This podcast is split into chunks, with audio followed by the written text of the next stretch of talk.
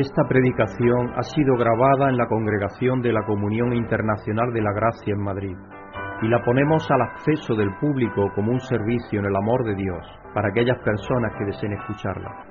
Pedimos que la palabra de Dios tome vida en tu corazón mientras escuches. Muy buenas tardes, hermanas y hermanos. Bienvenido a estar aquí la presencia del Señor como congregación. Es un privilegio que tenemos, que Dios nos da, de poder reunirnos aquí en paz y seguridad y tranquilidad. Y en salud también, porque a veces se nos olvida que Dios es el que nos da la salud y cuántas personas no pueden desplazarse por falta de salud para tener comunión con los demás hermanos en otros lugares de la tierra.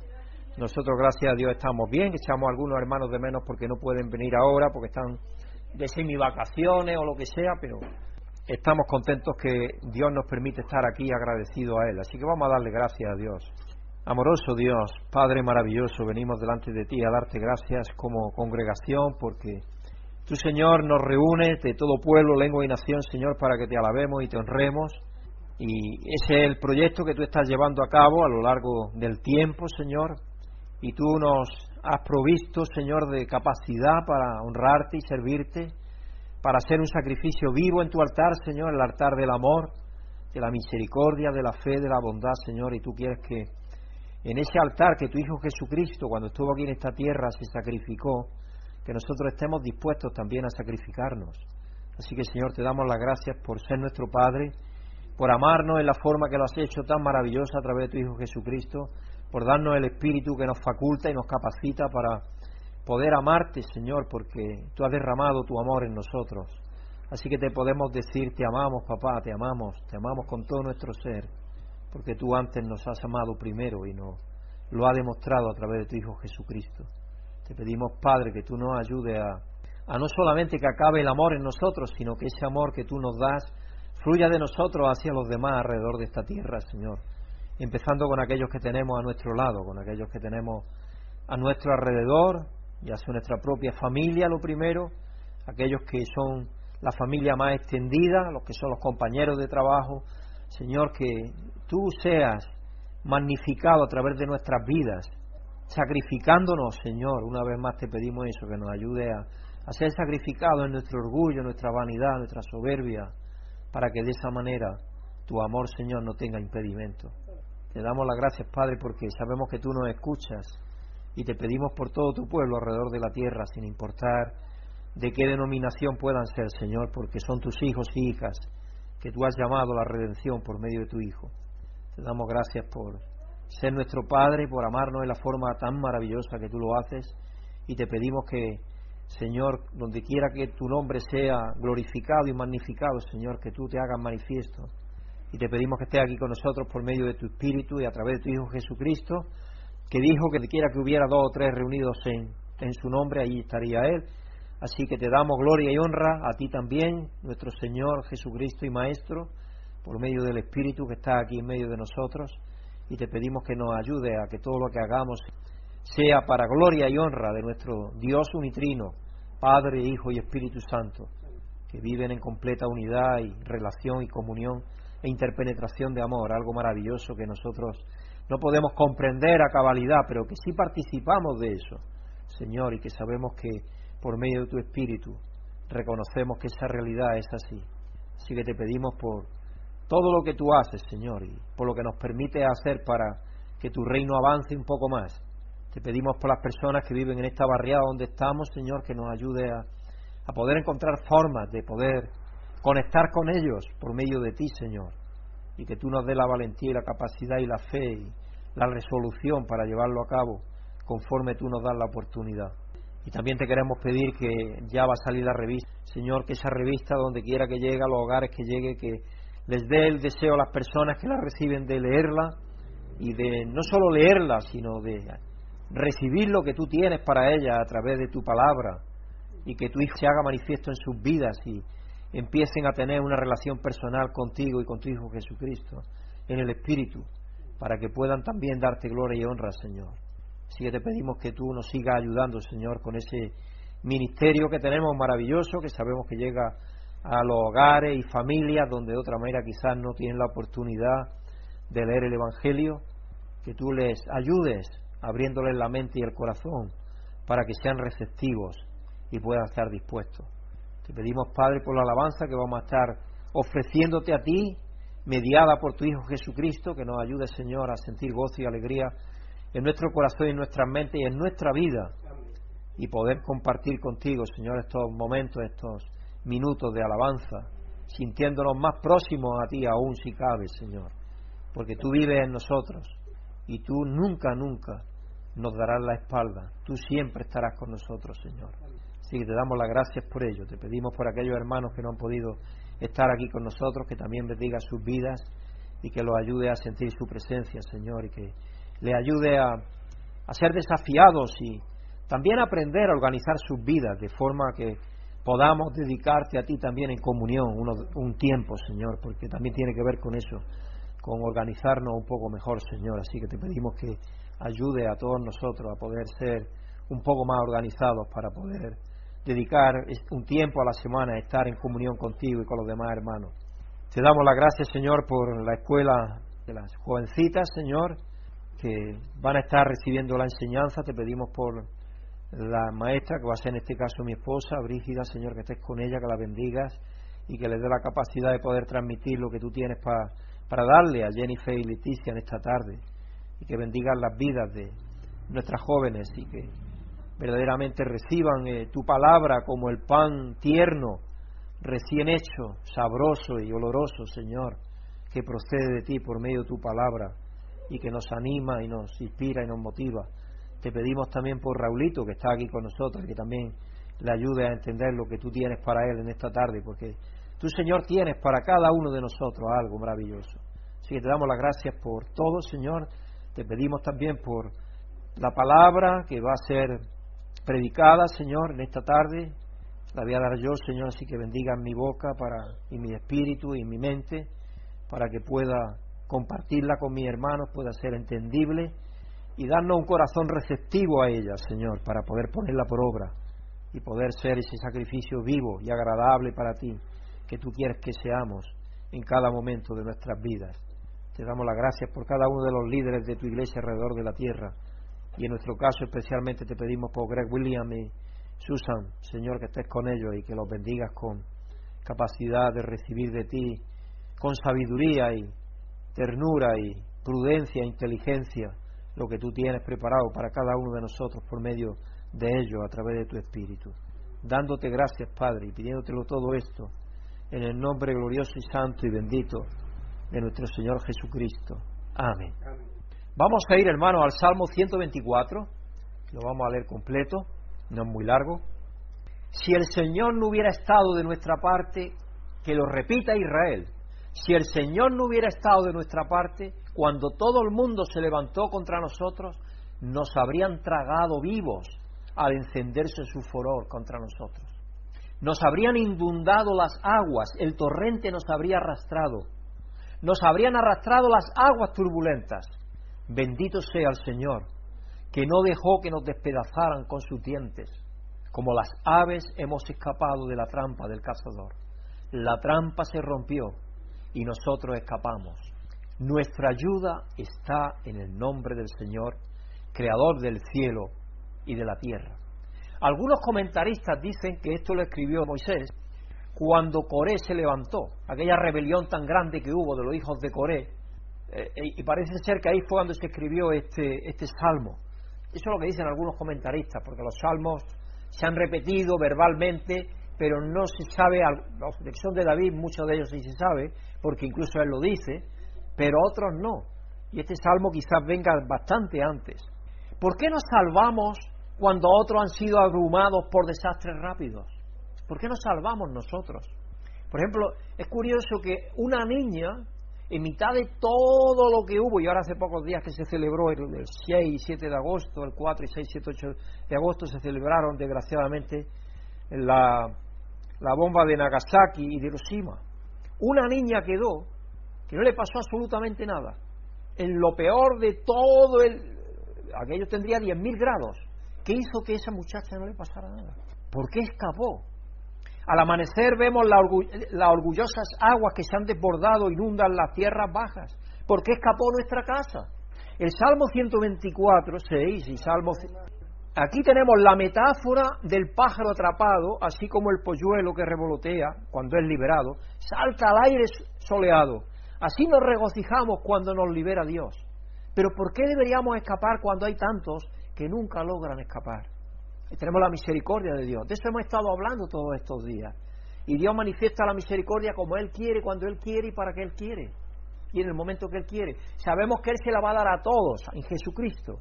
Pero hay momentos en los cuales Dios hace una especial excepción con nosotros, con, como Él quiere. Brígida y yo íbamos en el coche, podríamos haber dado 10 tretas de campana, podríamos haber, estado, haber muerto a 10 personas, porque íbamos a 120 en la autovía y raspamos toda la lateral, que valió la reparación del coche 3.500 euros, la puerta delantera, la puerta de atrás. Dios nos sostuvo. Y yo tengo que dar testimonio de eso, hermanos. ¿Cómo no lo voy a dar? Si esa es la gloria de Dios manifiesta. ¿Cómo no lo voy a dar? Si no hay milagro, no sucede. Es el milagro de Dios. Y tenemos que reconocer eso. Y a veces se nos olvida. Y a veces sucede también pequeñas cosas. También sucede. Y a propósito, lo que decía del coche, todo eso lo cubrió el seguro, decir, gracias a Dios. Así que aquellos que confían en Dios viven dentro de los baluartes de su amoroso cuidado para siempre.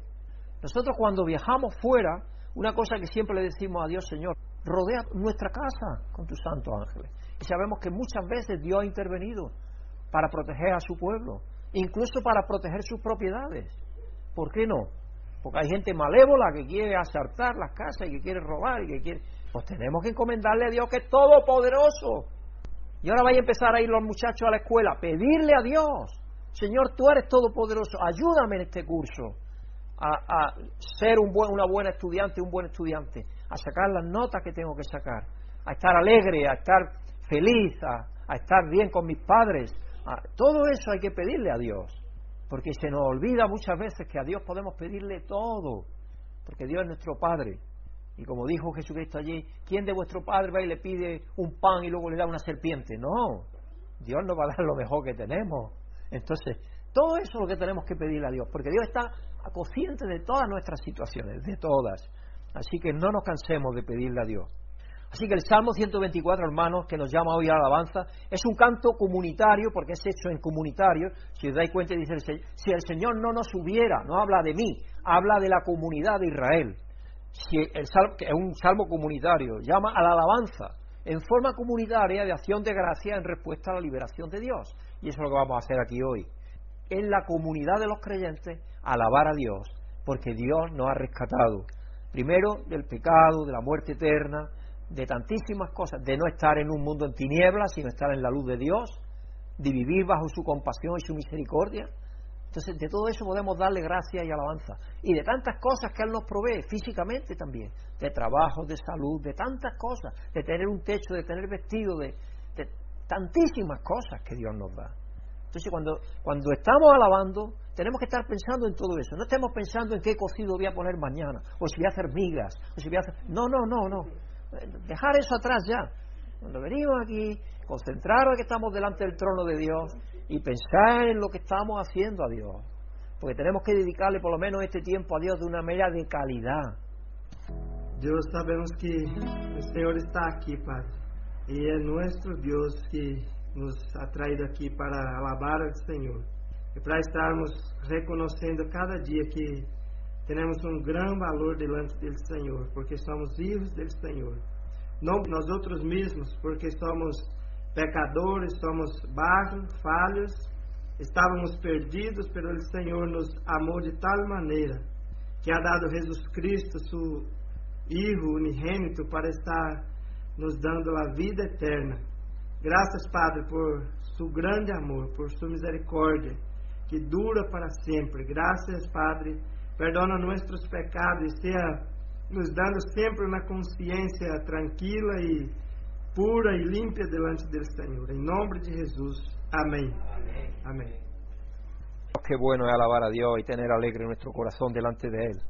Vamos a dar gracias a Dios, hermanos, porque ha estado de nuestra parte y de parte de todo el mundo. De otra forma no nos habría salvado, porque nosotros reconocemos la salvación de todo el mundo. Así que un voluntario, voluntario que quiere dar gracias a Dios por eso, porque ha estado de nuestra parte, de la parte de todos nosotros y de todo el mundo, porque de otra forma ninguno podría haberse salvado. Senhor, graças por sermos alcançados por esta graça maravilhosa do Senhor.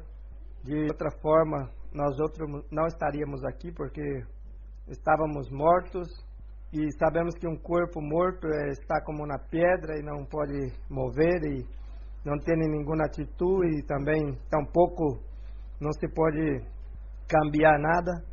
Pero o Senhor, com seu grande amor e sua misericórdia, nos aceitou e nos transformou de tal forma que hoje podemos alabar ao Senhor e agradecer e louvar e adorar, eh, exaltar o nome do Senhor, prestar culto ao Senhor. Graças, Padre, porque esta misericórdia é tremenda e a palavra do Senhor nos diz que a misericórdia dura para sempre.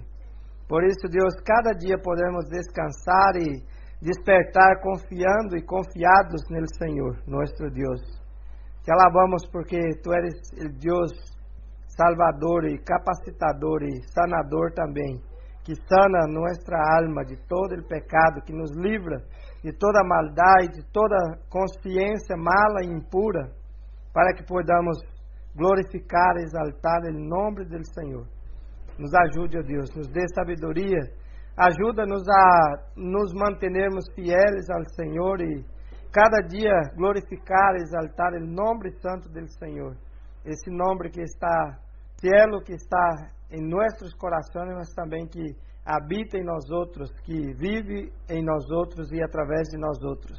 Graças, Deus, por tudo. Padre, perdona nossas falhas. Muitas vezes não reconhecemos que somos limitados, pero el Senhor é grande e el Senhor é nosso Deus perdonador e salvador. Graças, Padre, por tudo e te alabamos em nome de Jesus, esse que ha dado sua vida por nós outros. Amém.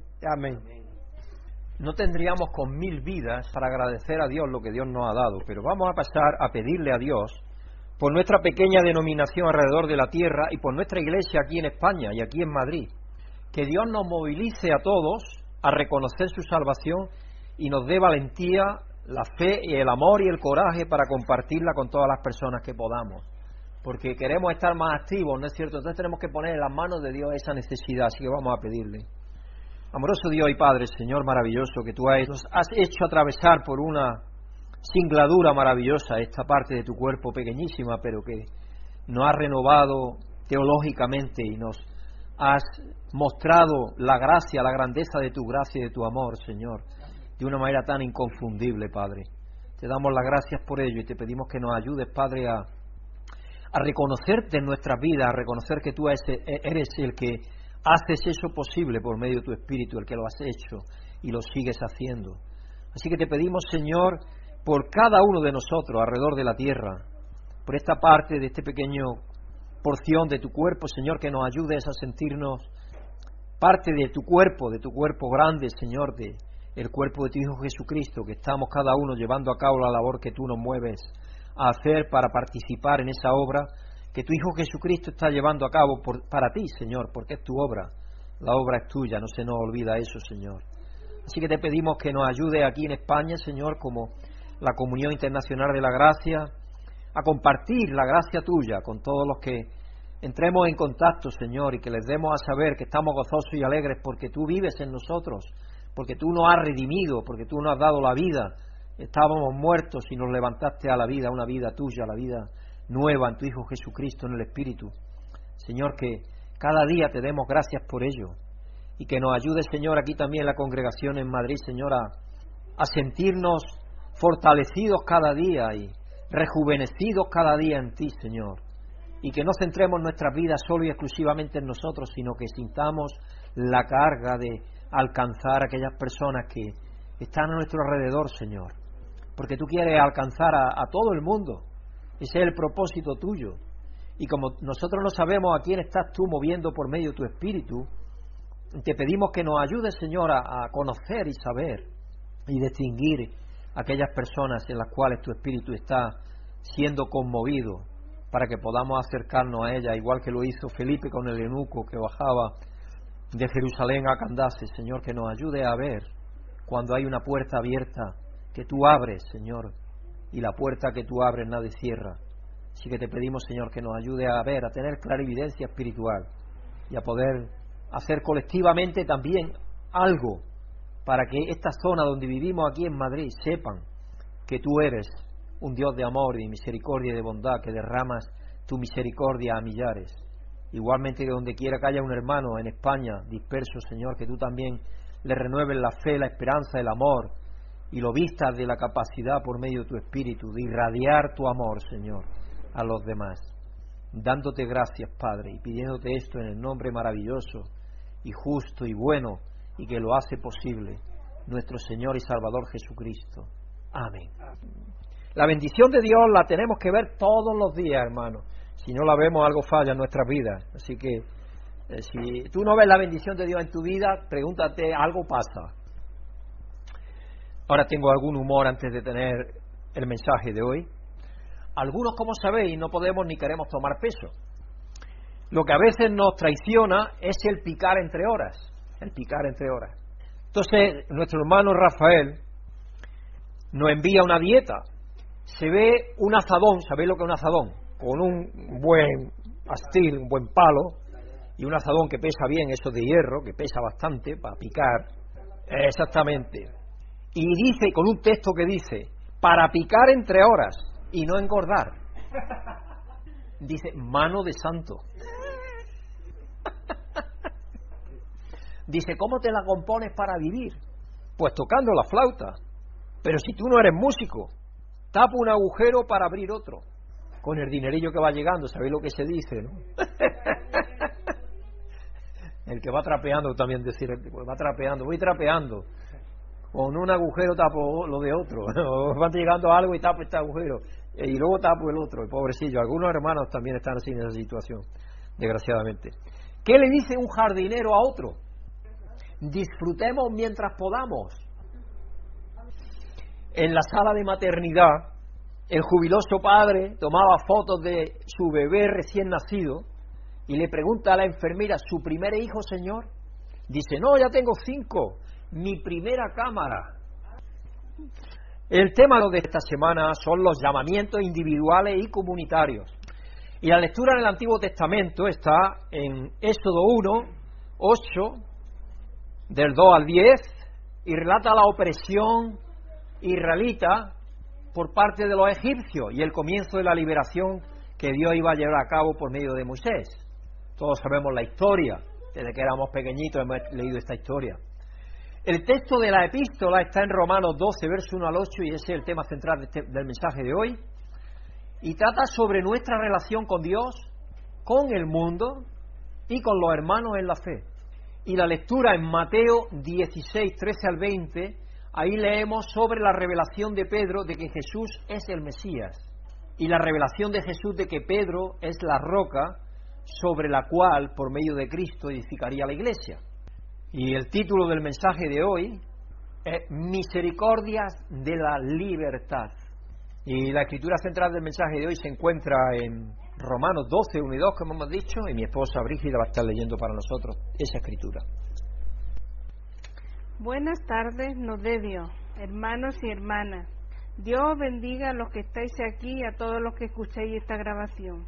La escritura central del mensaje de hoy se encuentra en la epístola de Pablo a los Romanos, capítulo 12 y versículos del 1 al 8, y dice lo siguiente en las palabras del Señor.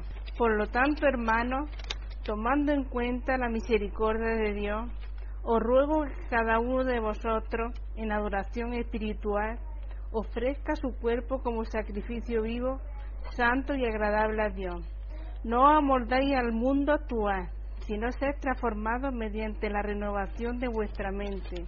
Así podréis comprobar cuál es la voluntad de Dios, buena, agradable y perfecta. Por la gracia que se me ha dado, os digo a todos vosotros, nadie tenga un concepto de sí más alto del que debe de tener, sino más bien piense de sí mismo con moderación, según la medida de la fe que Dios le haya dado. Pues así como cada uno de nosotros tiene un solo cuerpo con muchos miembros, y todos estos miembros desempeñan la misma función, también nosotros siendo muchos, formamos un solo cuerpo en Cristo, y cada miembro está unido a todos los demás. Tenemos dones diferentes, según la gracia que se nos ha dado. Si el don de alguien es el de profecía, que lo use en proporción con su fe. Si es el de prestar un servicio, que lo preste. Y si es de enseñar, que enseñe. Y si es el de animar a otros, que los anime. Y si es el de socorrer a los necesitados, que dé con generosidad. Si es el de, el de dirigir, que dirija con esmero. Y si el de mostrar compasión, que lo haga con alegría. Gracias, mami. Hasta ahora el apóstol Pablo, en Romanos, nos ha hablado de aquella promesa que Dios hizo a Abraham de que en él serían benditas, en su simiente serían benditas todas las familias de la tierra. Luego el apóstol Pablo en Gálatas nos dice que la semilla era Cristo y que eso hemos explicado en anteriores mensajes que ha sido posible a través de la misericordia de Dios, no porque nosotros no lo mereciéramos, porque Israel pensaba que se lo merecía, pero no se lo merecía, como de nuevo nos explicó la semana pasada, sino que es porque Dios quería ser misericordioso con todos. Primero fue con su pueblo Israel y ellos fueron desobedientes para que nosotros que también éramos desobedientes viniésemos a ser partícipes de la misericordia de Dios.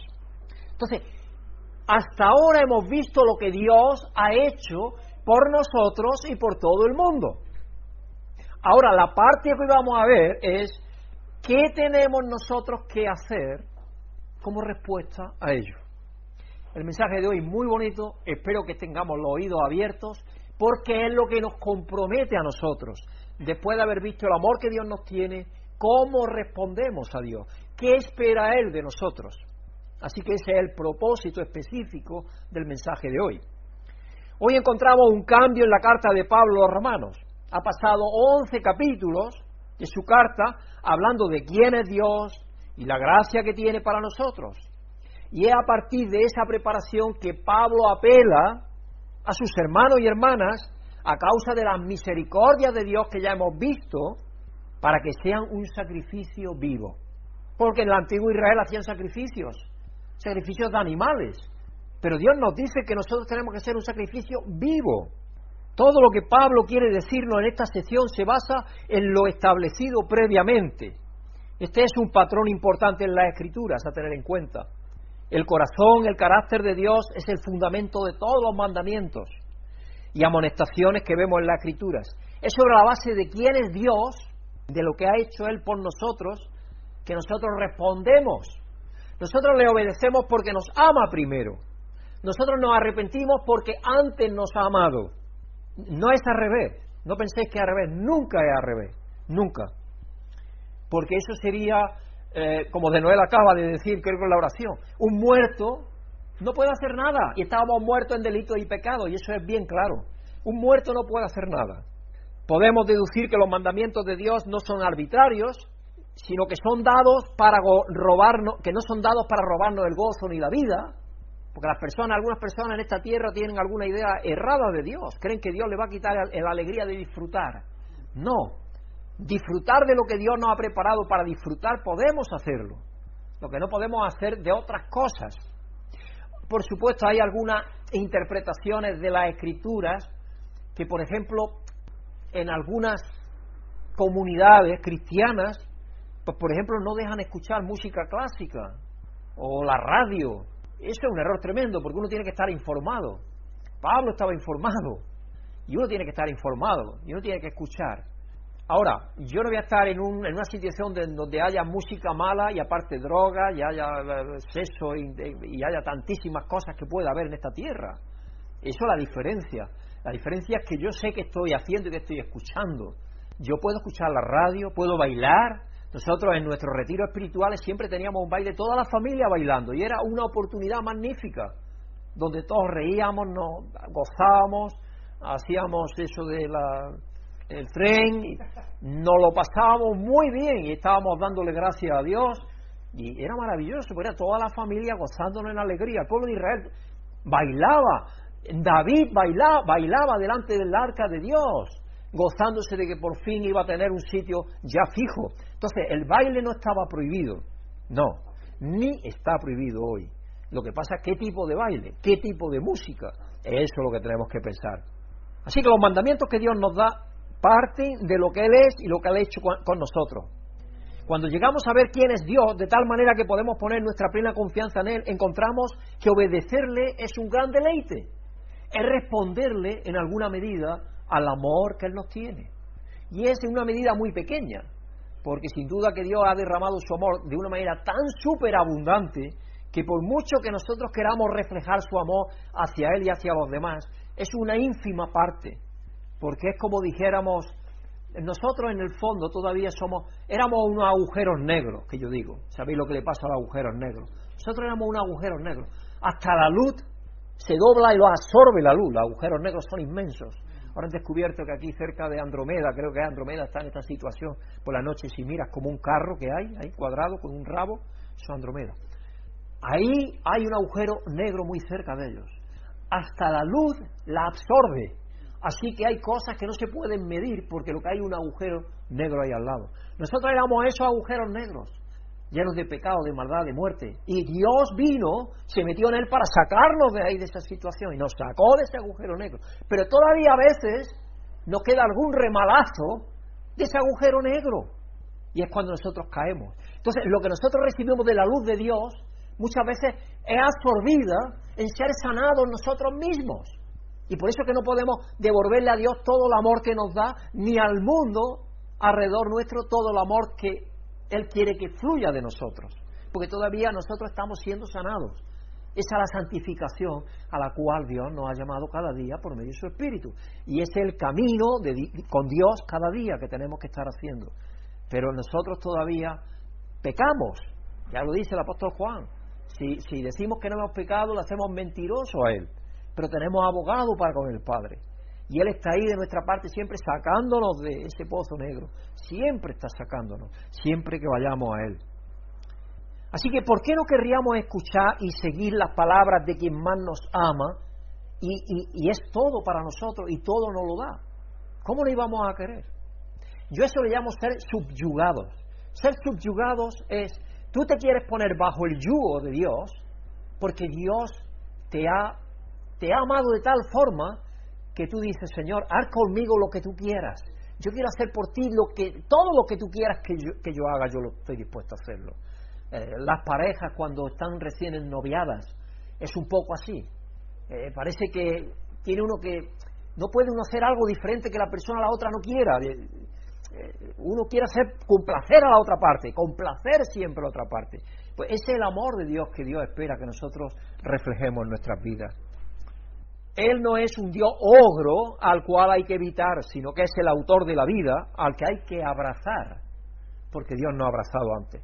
Nota que el pasaje comienza con las palabras, por tanto, eso es por todos los anteriores capítulos, porque Dios nos bendijo en Abraham a nosotros y a todas las familias de la tierra, no solo a Israel que desobedeció, sino que como desobedeció Israel también a los gentiles, a todos ha extendido su misericordia y la misericordia de Dios es la que os hace libres en Dios. Por tanto, por eso, por eso, por tanto, por todo esto que acabamos de decir, les ruego por la misericordia de Dios, que eso es lo que nos ha dado. Dios ha sido tremendamente misericordioso con nosotros. Pablo ya ha enumerado esa misericordia de Dios en los primeros once capítulos que hemos visto. Ya ha argumentado que la justificación viene por gracia a través de la fe. Dios ha hecho algo en Jesucristo que coloca al mundo sobre una base completamente nueva. Y no es algo que hayamos hecho o jamás podamos hacer por nosotros, por nuestros propios méritos. Es decir, el agujero negro es un buen ejemplo, porque no podemos salir de ahí, es que se traga hasta la luz, algunos de los agujeros negros.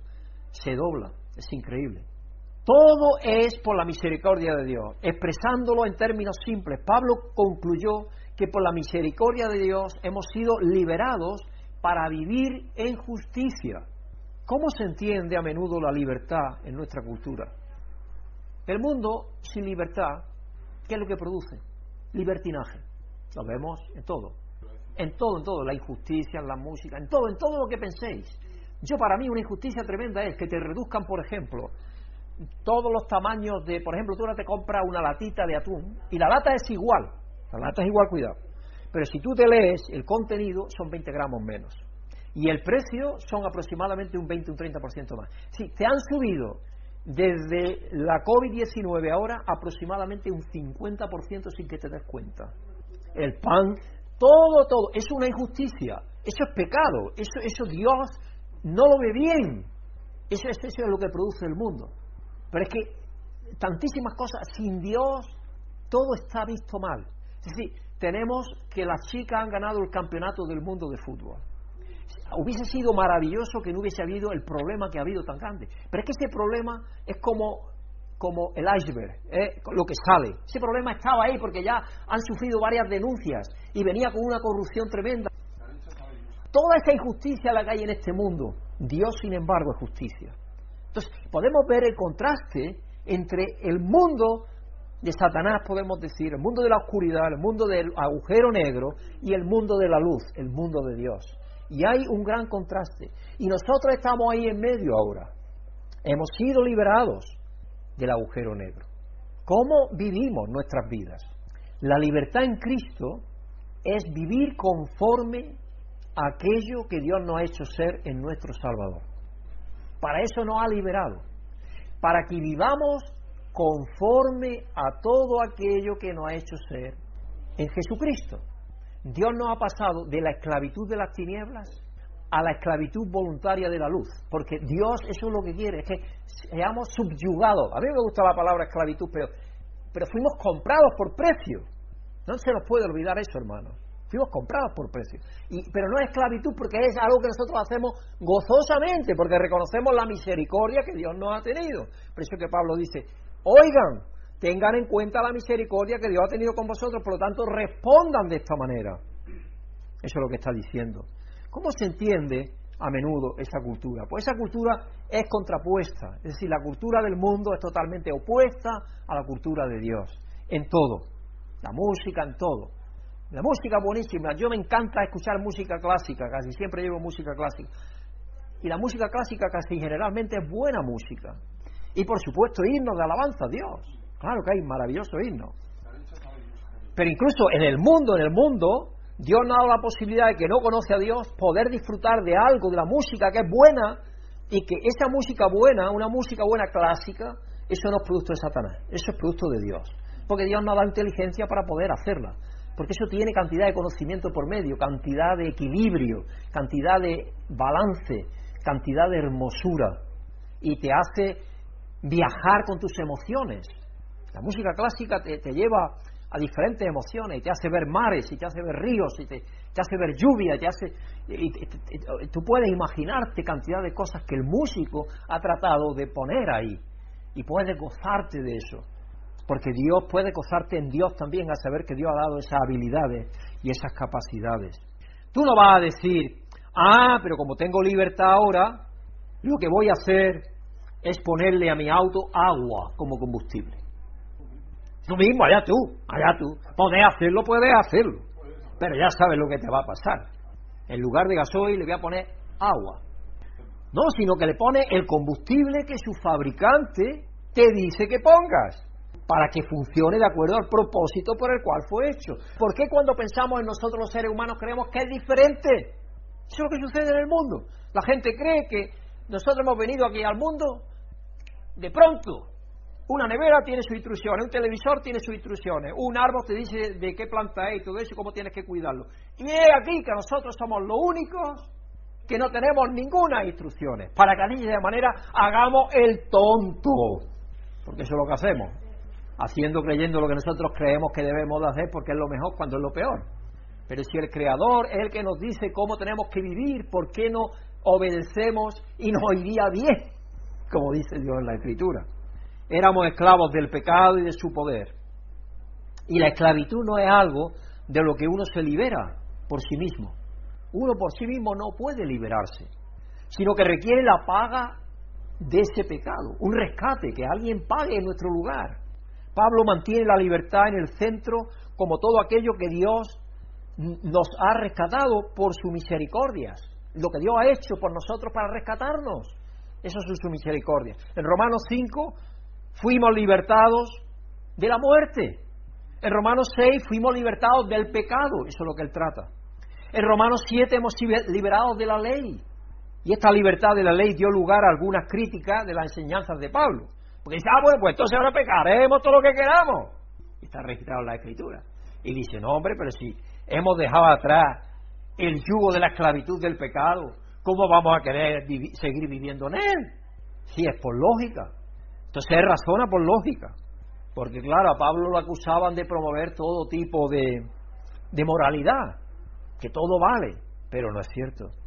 A partir del capítulo de hoy, más adelante, Pablo mostrará que estas acusaciones son un malentendido de lo que significa ser libertado. Y debemos tener en cuenta algunos otros argumentos que Pablo ha hecho antes de continuar. Cuando nos disponemos a vivir en libertad que Dios nos ha dado, lo hacemos no solos, sino en comunión con Cristo. Porque nosotros solos no podemos hacer nada. Pablo dice, por mí mismo no puedo nada. Todo lo puedo en Cristo que me fortalece. Entonces Dios nos ha sacado del agujero negro, pero tenemos que... La luz viene a través de Él. Nosotros no tenemos luz por nosotros mismos. La luz viene de Él. Si nosotros estamos dispuestos a aceptar y recibir la luz de Él, vamos a volver muy pronto a ser absorbidos en ese agujero negro de nuevo. Cuidado. Romano 8, recibimos el don del Espíritu, ahí se nos habla en Romano 8, y vemos el plan de Dios para atraer a los creyentes a la imagen de su Hijo. Romano 11 se nos recuerda la fidelidad de Dios para cumplir sus promesas, que fue lo que de Noel tocó el domingo pasado. Entonces, no estamos en una situación en la que Dios nos ha liberado para vivir separados de Él. Esa no sería la libertad para la que fuimos creados. Hemos sido liberados en Jesús para tener una relación con el Padre, el Hijo y el Espíritu. Una libertad que también nos hará libres en todas nuestras otras relaciones. Todas otras relaciones también cambiarán porque cambiará nuestra perspectiva de cómo vemos el mundo, de cómo vemos la cultura del mundo, de cómo nos vemos incluso a nosotros mismos, claro, empezando por nosotros mismos también. Tenemos prioridades diferentes. Si el mundo, estamos hablando de balancear una cosa con la otra, de comparar el mundo con la idea de Dios. El mundo, ¿qué es lo que se centra? Mímeme conmigo. Los anuncios, todo eso, eso es lo que trata. Las modas, las músicas, tú te lo mereces, tú esto, tú, tú lo otro. Mime conmigo. Todo es para mí. Yo soy el centro de todo. Dios nos dice, no, mira, el centro soy yo. Dios nos dice, no, no, el centro soy yo. No te engañes. Porque mira, antes siendo el centro tú, ¿dónde estaba? En el agujero negro. Y eso es lo que hace, chuparte todo. Entonces Dios no, Dios nos llena de Él para que vivamos conforme a aquello que nos ha hecho ser en su Hijo Jesucristo. Así que esa sería la libertad para la que fuimos creados. Nos ha liberado para vivir con Él, en relación con Él. Hemos sido liberados en Jesús para tener una relación con el Padre, el Hijo y el Espíritu. Una libertad que también nos hará libres en todas nuestras demás formas de ver la vida. Así que vamos a explorar este pasaje para ver cómo quiere Dios que nos ha liberado, que vivamos en estas tres relaciones.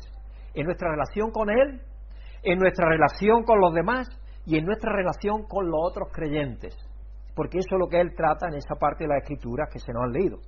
Debido a que las misericordias de Dios nos liberaron para vivir en la libertad de Dios, podemos ver la exhortación de Pablo para invitarnos a vivir como Dios manda, no como esclavos, sino como sus hijos amados. Nuestra relación con Dios. El apóstol Pablo dice, por tanto, por todo lo que Dios ha hecho por vosotros, por tanto, hermanos, teniendo en cuenta las misericordias de Dios, os ruego que cada uno de vosotros, en adoración espiritual, ofrezca su cuerpo, porque eso también es algo que es curioso, porque algunos cristianos dicen, no, pero si yo ya ofrezco mi espíritu a Dios, lo demás no importa, hermano.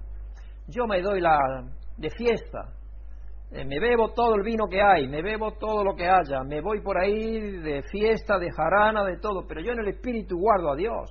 Ay, hay de eso, hay de eso, hay de eso. Y se justifican de esa manera. No vamos a pensar que no. Pero, aquí dice el cuerpo. Cuidado. Dice el cuerpo como sacrificio vivo, santo y agradable a Dios. Solo a causa de lo que Jesús nos ha hecho podemos tener declaraciones tan paradójicas como esta, como sacrificio vivo. En el Antiguo Testamento, en el Antiguo Israel, llevaban por los pecados y los sacerdotes lo que hacían, lo primero que llegaba, cuando llegaba el animal, el animal llegaba allí berreando, ¡Ah! ¡eh! no quería porque iba, sabía dónde iba, al matadero iba. Le clavaban el cuchillo aquí en el cuello y liquidado. Lo desangraban. Y ahora cuando estaba muerto, bien muerto, con un hacha encima de la madera, ¡pum, pum, pum, pum! Y lo partían. Y una parte era para los sacerdotes, otra parte era para el templo, los servidores del templo, los levitas y todo eso que estaban tocando allí las trompetas y todas aquellas cosas. Y el resto era para el sacrificio. También para los oferentes había una parte. Pero el resto era para quemarlo.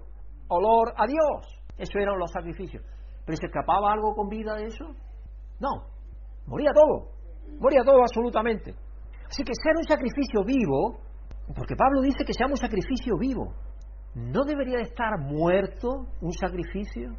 Ser un sacrificio vivo es la acción que Pablo nos señala como nuestra respuesta a la gracia y la misericordia abrumadora que se nos ofrecen en Jesucristo.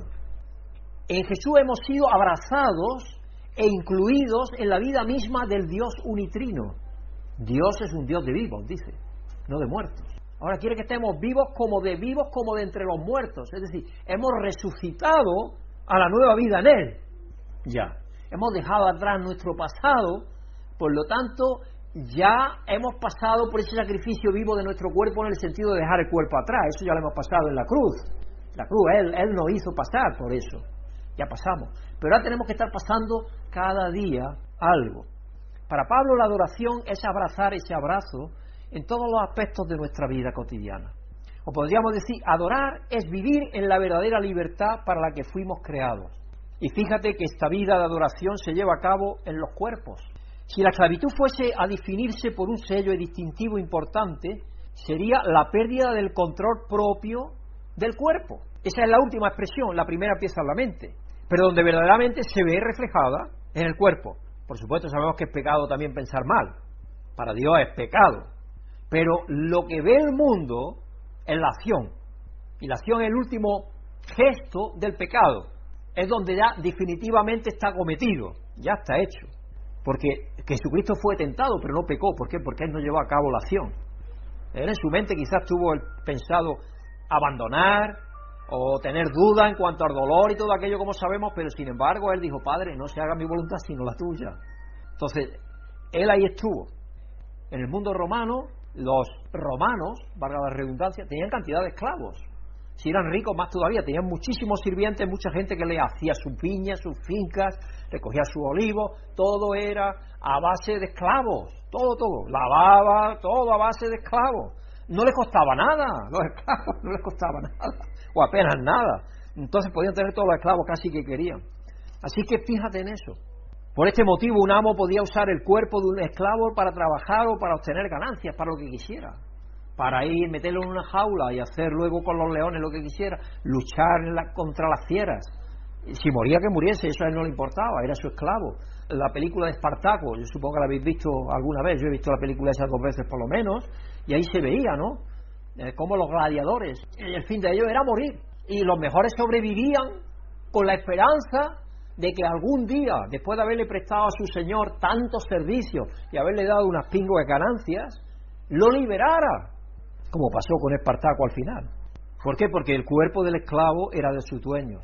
Los propietarios de los esclavos podían someter los cuerpos de los esclavos a agresiones de todo tipo sin repercusión ninguna. Pegarle lo que quisieran con un látigo que tenían, que tenían unos agarres, le podían hacer lo que quisieran. La esclavitud al pecado también tiene lugar en una existencia encarnada. ¿Alguna vez te has encontrado haciendo cosas con tu cuerpo que desearías no haber hecho? Pablo habló de su propia experiencia en esto en el capítulo 7, porque dice, aquello que no quiero hacer, eso hago. Y cuando eso acontece, el pecado ya ha tomado ya la rienda, ya está otra vez en el agujero negro. Y eso es lo que él estaba señalando. Y al final dice, gracias doy a mi Señor Jesucristo que me ha liberado de todo. Pero él sabe que está siempre vendido al pecado. Ese es el poder del amo, esclavo del pecado. De eso es de lo que nos ha librado la misericordia de Dios, de ser esclavos del pecado. Dios nos ha hecho sus hijos e hijas. Tenemos el Espíritu de Él. Vivimos en comunión con Él.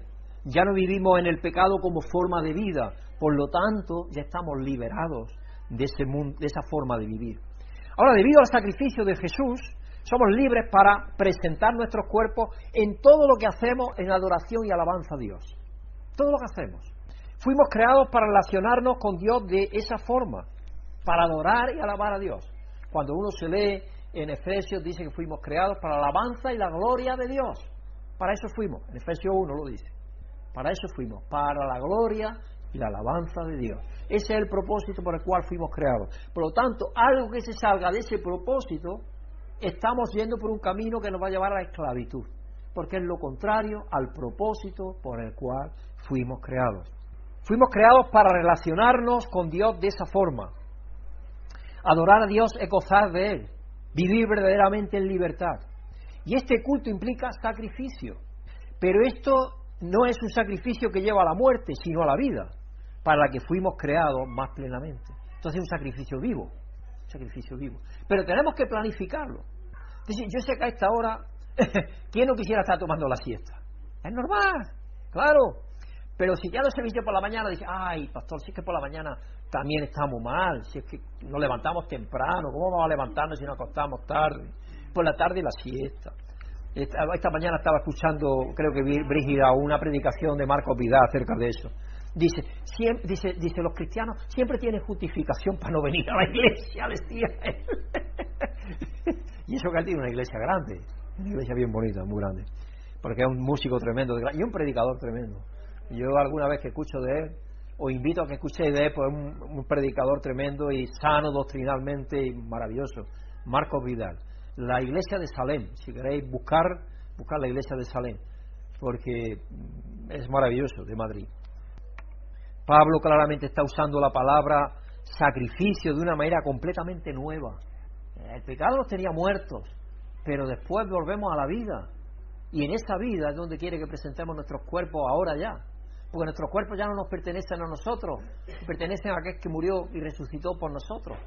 Entonces ya tenemos que vivir de una manera totalmente diferente. Los sacrificios religiosos normales de la época equivalían a la muerte, ya que el cuerpo del sacrificio se desangraba y luego se cortaba a trozos, como digo. La forma en que Pablo usa el sacrificio implica vivir sacrificadamente. Eso cuesta. A nadie nos gusta sacrificarnos en el templo del altar de Dios. No nos gusta. No es natural. No es normal como seres humanos. Que hagamos el sacrificio de venir aquí con 40 grados de temperatura en la calle. Pero hay hermanos en África, hermanos, que yo digo que hacen hora, 11 horas de camino para llegar a una congregación nuestra. 11 horas caminando en pleno sol. Gloria a Dios. Otros que se reúnen debajo de un árbol, ya parece que tienen un techo de uralita o de lo que sea de chapa. Le mandó Canadá para hacer ya una pequeña iglesia. Pequeña no, porque son 200 y pico. Pero nosotros vivimos en un mundo tan fácil que en cuanto se nos pide un pequeño sacrificio, ya estamos viendo, oye, oye, oye, esto es mucho para mí, yo ya me, retiro de esto, yo esto no, no puedo, pastor, mire, no puedo, yo no puedo. ¿Y tú puedes? No, yo tampoco puedo. ¿Y tú? No, yo tampoco puedo. Pues entonces dejemos que se nos caiga el techo de la iglesia. si yo os contara de los sacrificios que yo hago para hacer la revista, para estar tanto de esto, de lo otro, de lo otro, yo estoy continuamente sacrificando el tiempo a Dios, pero estoy lleno de gozo. Sé que me falta llegar a ese equilibrio de dormir lo suficiente porque tengo que dormir lo suficiente para no quemarme demasiado. Y ahí estoy peleando en eso, porque la salud depende mucho también de lo que duerme. Así que las enseñanzas de Jesús están preñadas de la misma amonestación. Jesús habló de dar la vida por un amigo. Contó parábolas como la del buen samaritano que tenía mucho del mismo tema de dar por amigo. Pasó el levita y nada, pasó el sacerdote y nada. Uno que era un extranjero sintió compasión. Tal vez te vengan a la mente frases memorables como es morir si quieres vivir. El que pierda su vida por causa de mí la hallará. El que quiera ser el primero sea el último. El que quiera estar dirigiendo sirva. Esas son frases de Jesucristo. A eso es lo que Dios nos ha llamado. Eso es tener, vivir en una mentalidad sacrificial. El sacrificio que ahora ofrecemos es morir al yo pecaminoso y obstinado y vivir para otro, a saber, para Dios, lo que lleva a vivir sacrificialmente hacia los demás. Somos liberados de vivir en la prisión de hacer que el mundo gire en torno a nuestros deseos y necesidades. hay una libertad increíble para girar nuestra mirada de nosotros mismos hacia los demás. Cuando nosotros cambiamos esa mentalidad de vivir para nosotros solos, a empezar a vivir para los demás, todo cambia. Todo cambia. Y ese es el sacrificio que Dios quiere que hagamos. Buscando lo mejor de ellos a la luz del Evangelio y usando nuestros cuerpos para bendecir a los demás y glorificar a Dios. Así que tenemos que poner nuestros cuerpos en sacrificio vivo cada día.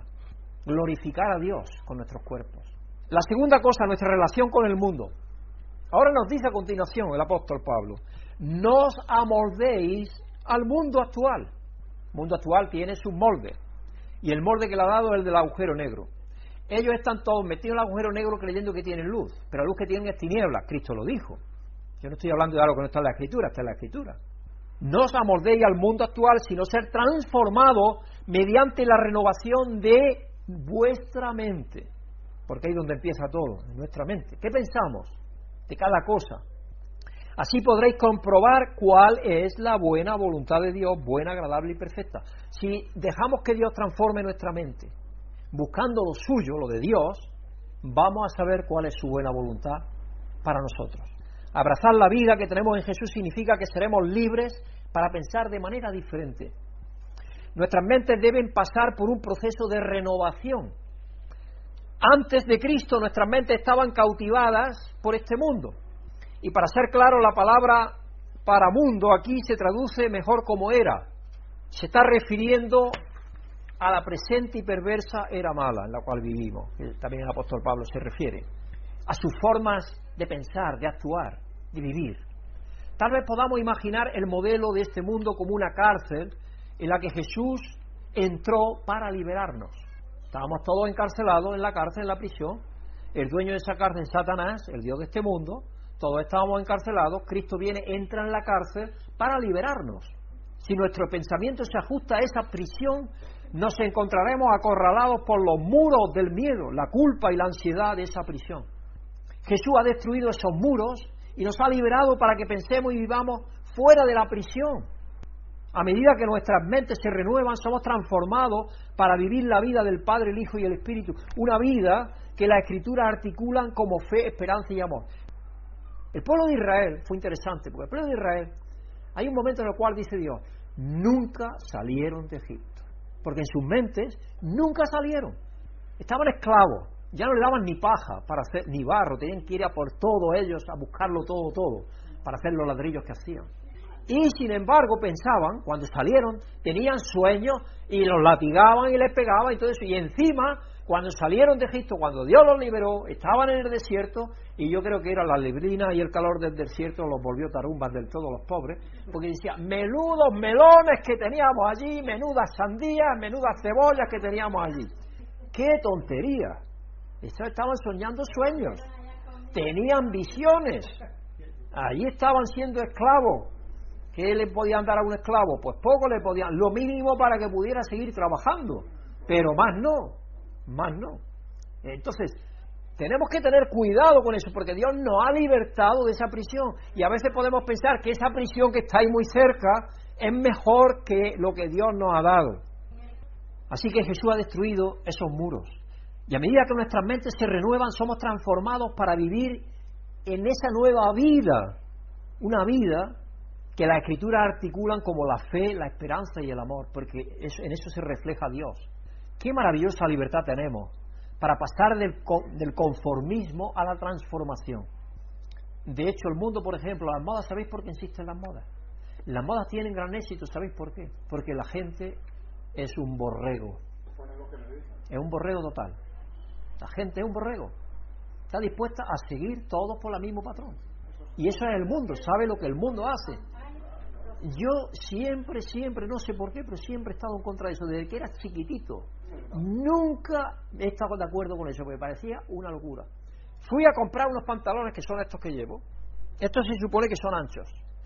Son los más anchos que encontré en todo el Sanadú. Me visité por lo menos 20 tiendas. Y yo les digo, mira, no vengo más a comprar si no tenéis pantalones para los que queremos pantalones normales, porque estos pantalones son subnormales. Y me dice la chica, dice, ¿por qué? Digo, porque yo es que no quiero tener mi, mi testículo ahí cogido a todo lo alto y el culo medio sacado. Digo, porque es que eso es malo. Hay cantidad de, infertilidad en el hombre porque, eh, por eso, porque estamos vistiendo de una manera errada también. Y todo eso tenemos que rebelarnos en contra de eso. Porque el mundo de Satanás. Y yo sé que no voy a poder solucionar nada, pero se lo digo a las chicas. Digo, yo sé que vosotros no tenéis nada que ver. Pero si queréis pasar una nota o lo que sea, decirle que pongan pantalones de los clásicos, los clásicos de siempre, que no van a pasar. Pero es que ellos dicen, ah, pero si ponemos clásicos, entonces, ¿quién nos compra? Nos compra un pantalón cada cinco años y de qué vivimos el resto. Porque eso es lo que piensan. Es todo negocio. Pero podríamos, con menos podríamos tener más. Con menos podríamos tener más. Creerme, creerme, creerme. Así que la libertad a la cual Dios nos ha llamado una libertad maravillosa porque engloba a toda, a toda nuestra vida, a toda nuestra vida. Cosas que a veces no pensamos siquiera. Vamos siendo transformados en la manera de pensar. Y vamos estando mejor equipados para probar y discernir lo que Dios está haciendo, lo que Él dice que es bueno para nosotros, liberándonos de las trampas del mal que se nos presentan en el mundo como buenas, la apariencia de luz cuando hay oscuridad. Así que en este discernimiento somos liberados para relacionarnos con el mundo de una manera en la que podamos ser una bendición. Servimos de testigos al mundo al no conformarnos con sus muros de miedo, de culpa, de ansiedad, más bien vivimos una vida transformada de fe, esperanza y amor. ¿Por qué? Porque no nos dejamos atrapar en las ansiedades de esto de quiero tener más, quiero, quiero, y te olvidas de la familia, te olvidas de disfrutar de la vida, te olvidas de Dios, te olvidas de nada más que con el pensamiento de obtener y obtener y obtener, la avaricia de obtener. Todo eso nos lleva a un mundo que no es, a destruir la familia, a destruir la iglesia, a destruir la sociedad, a no pensar, a consumir alocadamente, que eso es lo que tenemos en el mundo. Y uno acaba destruyéndose uno mismo, claro, La depresión que ahora hay, ¿dónde hay más depresión? En los países más ricos. Es curioso, porque uno dice, eh, deberían de tener solucionadas sus vidas. Pues no, todo lo contrario. Cuanto más tienen, peor están psicológicamente, por ejemplo. es curioso, porque no tienen tiempo de vivir, no tienen tiempo de vivir. Viven para trabajar, lo que dice el dicho, era tan pobre, tan pobre, que solo dinero tenía. Y así es. La miseria no es tener dinero, la miseria es eh, tener mucho, es miseria, es tanta miseria o peor miseria que no tener. Así que hermano, nuestro testimonio al mundo es ser, servimos de testigos al mundo al no conformarnos con sus muros de miedo, de culpa, de ansiedad, más bien vivimos una vida transformada de fe, de esperanza y de amor. Nuestro testimonio debe ser mostrar al Señor Salvador bueno, aceptable y perfecto, que nos ha hecho libres para relacionarnos con el mundo con la mente de Cristo. Si nosotros vamos y nos relacionamos con el mundo, pero con la mente de Cristo. Algo que ahora te relacionas con los fariseos y los publicanos y las prostitutas, eso le decían a Jesucristo. Y le decía, pues sí, señores fariseos y escribas, pero yo no voy con el pecado que ellos van. Yo voy a comer con ellos, pero para explicarles lo que quiere Dios de ellos. A eso voy. Entonces, esa es la diferencia. Y es en esa clase de libertad a la cual Dios nos ha llamado. Vamos a seguir, estamos terminando ya mismo, a nuestra relación con la Iglesia. Por la gracia que se me ha dado, os digo a todos vosotros, nadie tenga un concepto de sí más alto que el que debe tener, sino más bien piense en sí mismo con moderación según la medida de la fe de Dios que Dios le haya dado. Pues así como cada uno de nosotros tiene un solo cuerpo, con muchos miembros, y no todos estos miembros desempeñan la misma función, también nosotros, siendo muchos, formamos un solo cuerpo en Cristo, y cada miembro está unido a todos los demás. Tenemos dones diferentes, según la gracia que se nos ha dado. Si el don de alguien es el de la profecía, que lo use con proporción con su fe. Si es el del don de servicio, que lo preste. Si es el de enseñar, que enseñe. Si es el de animar a otros, que los anime. Si es el de socorrer a los necesitados, que dé con generosidad. Si es el de dirigir, que dirija con esmero. Si es el de mostrar compasión, que lo haga con alegría. Así que a partir de aquí Pablo habla a la iglesia, todavía refiriéndose a cómo debe cambiar nuestro pensamiento. Pablo señala que en lugar de aspirar más allá de, o el don de uno, queriendo abarcarlo todo, los creyentes deben reconocer que cada miembro es parte del cuerpo y funciona en colaboración con los demás. Nadie de nosotros tenemos todos los dones, nadie. Por eso es que facilito que deis oraciones, que prestéis servicio en, los, en lo que sé que podéis hacer. Agradezco y algunas veces os reto a ir un poco más allá de lo que vosotros creéis que podéis hacer, porque podéis hacer más de lo que creéis que podéis hacer. Lo que pasa es que no lo creéis todavía. Agradezco a Mari Fátima que se está encargando de enviarnos el enlace del mini vídeo hablando de la vida, pues algo que yo no tengo que hacer, 30 minutos o lo que sea que me llevaba, pues eso ya no tengo yo que hacer. Y ahora está preparándose para empezar a editar los mensajes, que ese es un trabajo ya de, ministerio, es un trabajo ya fuerte. Así que orar por ella, va a comprar un ordenador, ella se a comprar un, ordenador por ella misma, lo que me liberará a mí, a mí me liberará aproximadamente de seis horas a la semana, para cuando empecemos el Club de la Vida y para hacer otras cosas que podemos hacer. Así que no debemos de pensar de manera que nos exaltemos a nosotros mismos sobre los demás. Doy gracias de Noel también por presentarnos la alabanza cada vez y la predicación también, que está mejorando. Así que esa no sería la libertad a la que Jesús nos ha traído. Si pensábamos que nosotros tenemos un don que es especial y que estamos por encima de todo, que a veces pasa. Esa no es la forma de la libertad a la que Dios nos da. Esta es una vida de pensamiento de fe, de esperanza y amor, donde las relaciones entre nosotros fluyen en la relación del Padre, el Hijo y el Espíritu. Dios fluye a través de nosotros para bendecir a los demás en la iglesia. Como creyentes que abrazan el abrazo de Dios, Vivimos esta vida en comunidad unos con otros, con un cuerpo con muchos miembros. Todos sabemos que nos necesitamos mutuamente. Esta mano separada de mí no podría vivir. Y yo tendría muchísima dificultad, el resto del cuerpo tendría muchísima dificultad para vivir normalmente sin la mano. Si es que te duele un dedo y ya tienes problemas. Entonces Dios no ha hecho así de esa manera.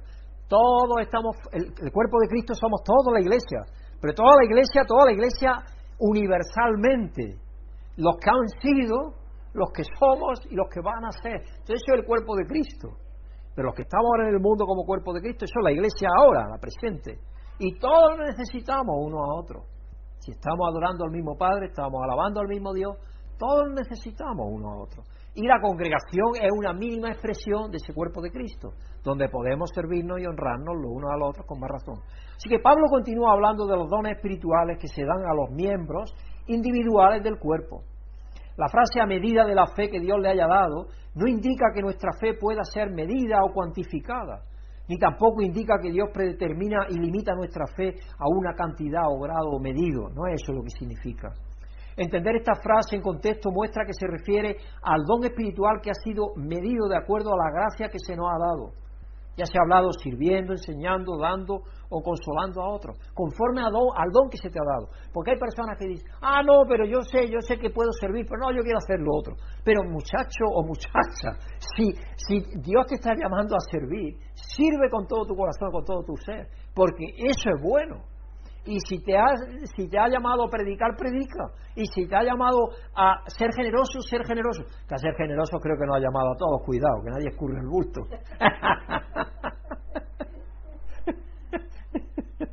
Porque Dios ha mostrado generoso con todos nosotros. De eso también hablaba Marcos Vidal. Dios ha moldeado tanto a la iglesia en su misión al mundo que debe trabajar desde el terreno de la relación a la que ha sido llamada. La iglesia ha sido llamada a tener un reflejo de la relación de Dios, ¿no es cierto? La iglesia refleja la relación de Dios Padre, Hijo y Espíritu Santo. Y hacia el mundo también tenemos que reflejar esa relación. Y dentro de la iglesia es el mejor círculo para llevarlo a cabo. Nos ayudamos unos a otros mutuamente, nos damos honor mutuamente los unos a los otros. No nos comemos ni nos destruimos, como dijo el apóstol Pablo, que pasaba allí en Primera de Corintios, no en Corinto. No, no, no. Para edificarnos, Dios nos ha dado los dones para edificar la iglesia, primero que nada, para que la iglesia crezca en armonía, en unidad, en fortaleza, en fe, para que crezca. Así que ningún miembro tiene todos los dones necesarios para cumplir la misión de Dios a través de la iglesia. Tenemos el don de compartir nuestros dones unos con otros para comprometernos en la misión de proclamar la buena nueva al mundo, que es la obra del Padre que Jesucristo está llevado a cabo por medio de la participación de la Iglesia. Eso es lo que está haciendo Dios.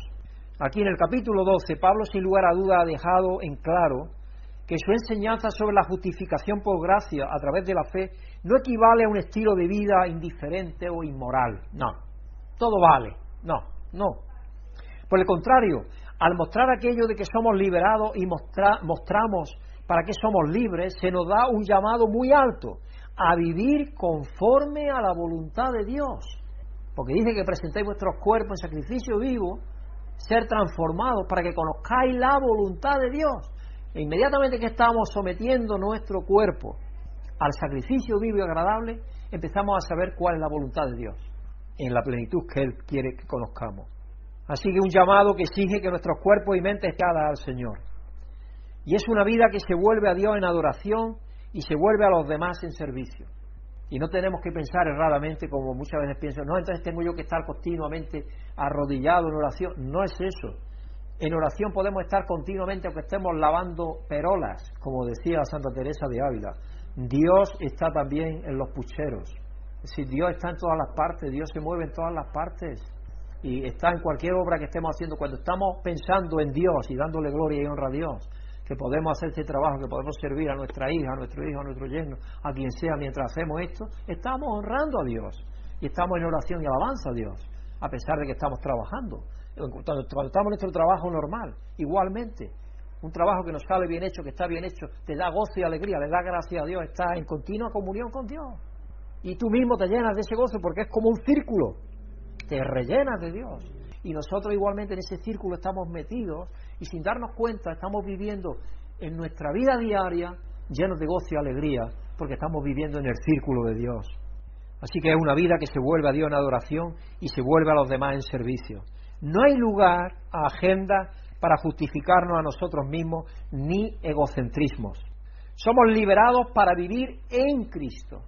Y Cristo, que es lo que dijo, no se haga mi voluntad, sino la tuya, Padre. Esta es la vida de libertad para la que las misericordias de Dios nos han hecho libres. Hermanos, que vivamos libres en Cristo, sometiendo nuestros cuerpos a sacrificio vivo y siendo transformados en el conocimiento de la voluntad de Dios para nuestras vidas. Porque así nos irá bien ahora y por toda la eternidad. Amén. Que Dios nos llene de su gozo y su alegría y su capacidad de ser transformados cada día. Que tengamos buena semana para dedicarla a Dios y a los demás y también a nuestros hermanos. Padre, te damos las gracias, Señor, porque usted los habla cada día de su bendita palabra. Gracias, Señor, porque tú los has dado, Señor, la vida. Tú los has sacado de, de ese agujero. Y ahora estamos aquí, Padre, siguiendo tu voluntad como tú quieres, Padre. Te pedimos, Señor amado, que los ayudes, que los des fuerzas y fortaleza para seguir adelante y que cada día más sabemos que tú vas con nosotros. Padre, gracias por tu bendita palabra que los ha traído el pastor. Señor, también en nuestros hogares podemos buscar de ti en toda ocasión, Señor podemos andar ahí contigo hablando, orando por todas las necesidades que hay en este mundo. Padre, gracias porque nos has permitido estar acá en este lugar, porque este es un lugar especial donde venimos a aprender más de ti, donde venimos a, saborear el pan de vida que los comparte el pastor. Padre, bendice a cada uno de los hermanos que vinieron a este lugar y bendice a, los niños también que están ahí en clase aprendiendo más de tu santa palabra. Así te pedimos, mi Dios, por todas aquellas iglesias que te alaban a ti y predican tu santa palabra. Que todo lo que hacemos acá en la tierra, tus hijos, Padre, lo hacemos para honra y gloria tuya. Glorifícate, Señor, y acobija la iglesia en esta tierra con tu manto precioso, Señor. Sé que tú lo guardas donde quiera que vayamos. Gracias, Padre, porque tu palabra se cumple. Gracias por las promesas que tú tienes para nosotros. Gracias, Padre, gracias, Hijo y Espíritu Santo. Bendito y alabado sea tu santo nombre. Amén. Amén. Si has sentido la bendición de Dios por medio de esta predicación, agradecemos tus oraciones y apoyo para que este ministerio pueda seguir siendo usado por Dios para bendecir a otros. Pedimos que el amor y la paz de Dios, que sobrepasa todo conocimiento, llenen tu vida.